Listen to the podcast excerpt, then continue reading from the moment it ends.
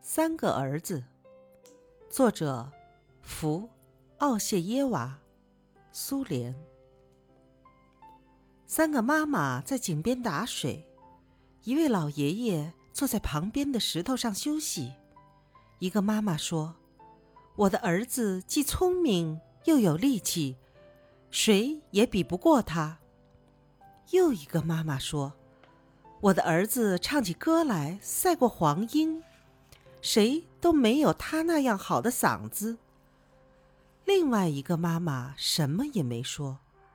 那两个妈妈问他：“你怎么不说说你的儿子呀？”这个妈妈说：“有什么可说的？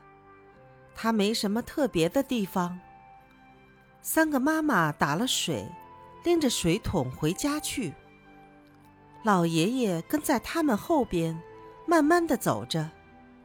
一桶水可重了，水直晃荡。三个妈妈走走停停。胳膊都痛了，腰也酸了。这时，迎面跑来三个小孩子。一个孩子翻着跟头，像车轮子在转，真好看。三个妈妈被他迷住了。一个孩子唱起歌来像黄莺，歌声真好听。另一个孩子跑到妈妈跟前，接过妈妈手里沉甸甸的水桶。提着走了。一个妈妈问老爷爷：“看见了吗？